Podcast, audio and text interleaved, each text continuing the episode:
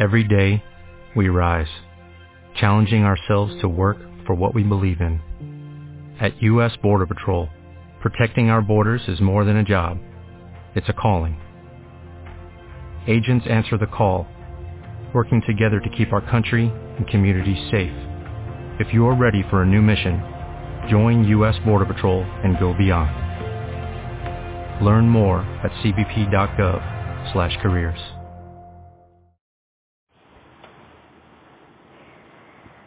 Hola, buenos días desde La Habana. Soy Joanny Sánchez y estoy aquí en este jueves, que ya saben es mi día preferido de la semana y además una jornada en la que estamos todavía bajo estrictas medidas en la capital cubana para intentar, para intentar evitar el avance del coronavirus. Así que voy a abrir de par en par esta ventana 14 para asomarme e invitarlos a todos ustedes a que se asomen junto a mí a los temas y las noticias más importantes de este 13 de agosto de 2020 aquí en Cuba.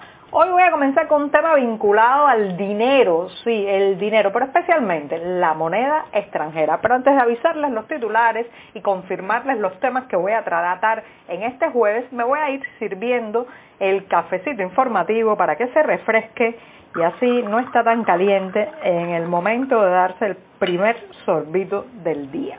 Bueno, pues les contaba que eh, empezaré este podcast hablando de los comerciantes de divisas, sí, esas personas que compran y venden moneda extranjera que ahora mismo están en el ojo de la represión policial ya les contaré por qué.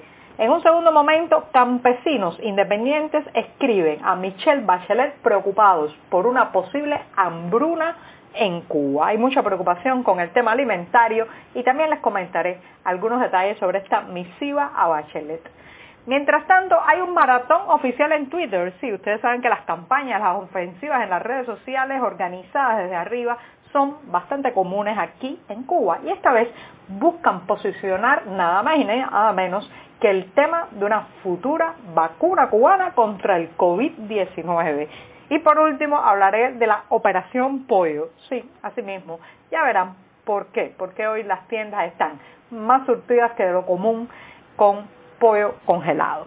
Bien, dicho esto, presentados los titulares, ahora sí voy a pasar al momento que disfruto más en el día, que es compartir de lunes a viernes en la mañana y desde diciembre de 2018 el cafecito informativo con ustedes.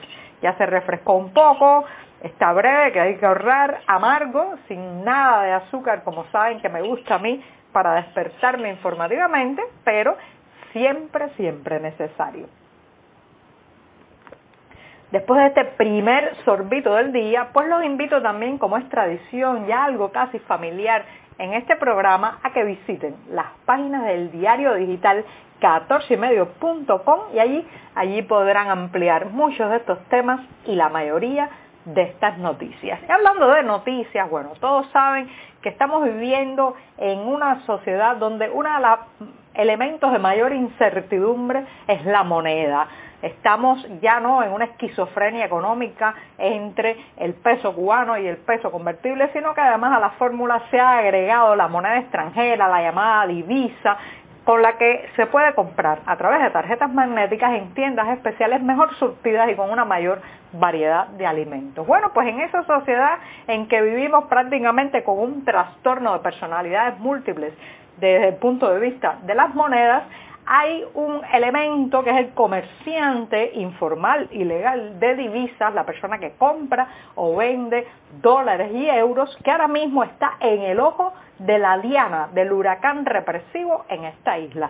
No lo digo yo, lo dicen incluso los medios oficiales que en los últimos días han pues transmitido algunos reportes donde junto a los acaparadores y los coleros, los cambistas informales aparecen en la diana, les decía, en el ojo del huracán de estas ofensivas policiales. Por ejemplo, han emprendido una batalla contra los vendedores de divisas en el mercado negro a partir incluso de buscar sus ofertas y sus propuestas de compra y venta en los portales de digitales de clasificados. Todo un mercado negro que ha existido eh, en Cuba por años y que ha sido fundamental para la sobrevivencia del día a día. Bueno, pues entonces en esos operativos han caído varios de estos importantes comerciantes, por ejemplo en Centro Habana, en una vivienda y otra en playa, pues se realizó un operativo que se decomisó en efectivo y en diferentes monedas el equivalente más o menos a 1.3 millones de pesos cubanos. Ahora bien,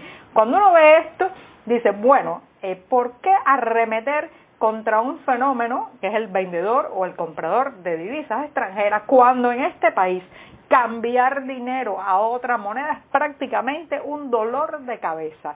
Las oficiales casas de cambio, conocidas por sus siglas CADECAS, han ido desapareciendo paulatinamente de la geografía nacional y los bancos están absolutamente atiborrados de gente intentando eh, pues realizar pequeñas operaciones, depositar, solicitar una tarjeta de divisa, intentar cobrar una transferencia del extranjero y bueno pues en esas circunstancias si usted quiere comprar dólares, fulas, verdes, la moneda del enemigo, euros, lo que sea, o quiere cambiar algunos que tiene en, en, su posesión, bueno, pues ahí se va a encontrar con que es muy difícil hacerlo porque el sistema bancario y el sistema de casas de cambio está colapsado, arruinado, eh, muy menoscabado. Entonces, esto es una eh, estrategia que ha seguido muchas veces eh, el oficialismo cubano. Por un lado, persigue a los que brindan un servicio y por otro, no brinda de manera eficiente, completa y transparente ese servicio por los caminos estatales. Así que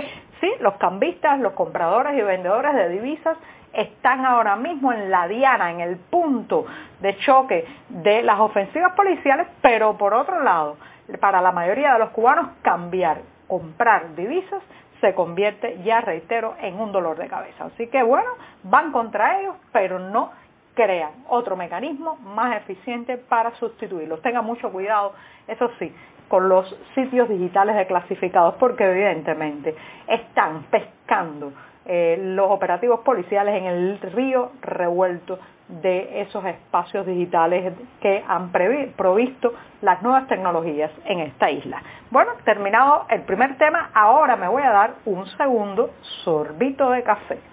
Ahora está más fresco,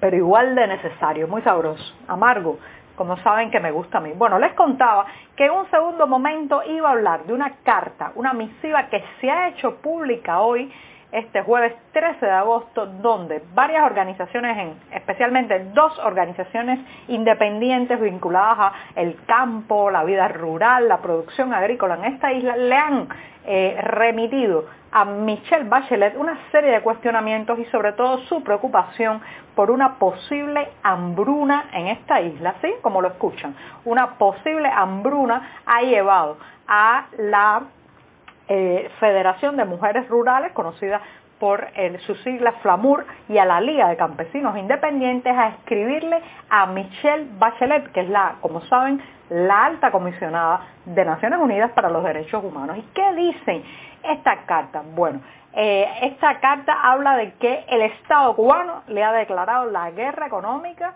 a los campesinos y además de operativos especiales de las Fuerzas Armadas y la policía contra eh, eh, los productores locales, bueno, pues también los satanizan, hacen una campaña de satanización y de destrucción del prestigio de muchos de estos productores y comerciantes de productos agrícolas.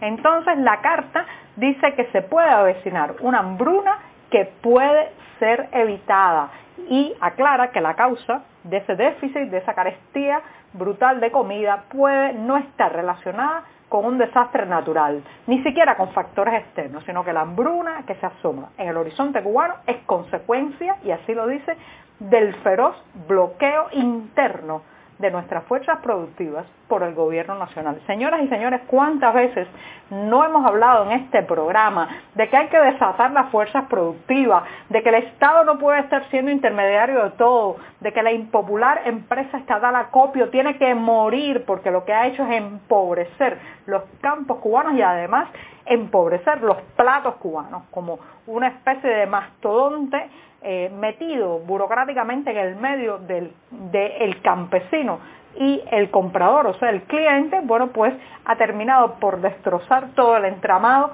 que lleva la comida desde los campos cubanos a los platos en las mesas de las familias. Entonces, aquí estas dos organizaciones independientes advierten que Cuba importa ahora mismo el 80% de los alimentos que necesita para cubrir la demanda nacional y ni siquiera así logra cubrirla. Ya saben que hay muchísimo déficit. Y por otro lado, bueno, pues porque la mayoría de los campesinos cubanos solo tienen la tierra en usufructo. Así que piden una serie de intervenciones, medidas, aperturas que den finalmente no solamente la tierra a los campesinos, sino a los campesinos el poder de decidir qué hacen con sus productos, sus mercancías y sus alimentos. Bueno, vamos a ver qué dice Michelle Bachelet, porque no se trata solamente de una cuestión humanitaria, aquí también hay una cuestión de derechos humanos, en este caso de los derechos humanos de la zona rural, la zona campesina, la zona de producción agrícola en esta isla. Bueno, me extendí un poco, pero me voy rápidamente.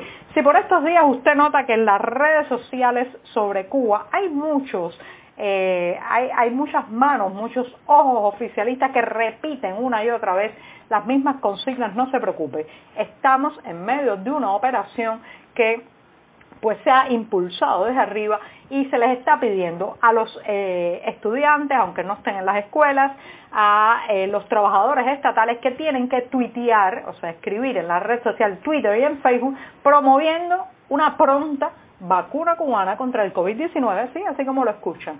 Así que hay una ofensiva mediática, reitero, que eh, eh, o sea, eh, fomenta que desde las voces oficiales se hable, se cree una ilusión, se, se cree una expectativa de una presunta vacuna cubana contra el COVID-19. Ahí están en las redes, ya saben que eh, en las redes es fácil detectar a estas personas que siguen un guion oficial porque se comportan no como gente espontánea y como internautas independientes, sino como soldados de la web. Y hablando de soldados, hoy es 13 de agosto, el día del 94 aniversario del nacimiento de Fidel Castro. ¿Y saben qué está haciendo también el oficialismo? Bueno, hay en marcha la operación Pollo, ¿sí? Como lo escuchan. Han pedido y han orientado que se llene todo lo que se pueda las tiendas de pollo a lo largo de la isla para que la gente al menos por 24 horas pueda distraerse o desconectarse de la carestía del producto que hemos sufrido en las últimas semanas. Así que si usted va a la tienda y de pronto hay un surtido de pollo, no se preocupe. Esa es la operación oficial por el aniversario 94 del nacimiento de Fidel Castro. Muchas gracias, esta mañana.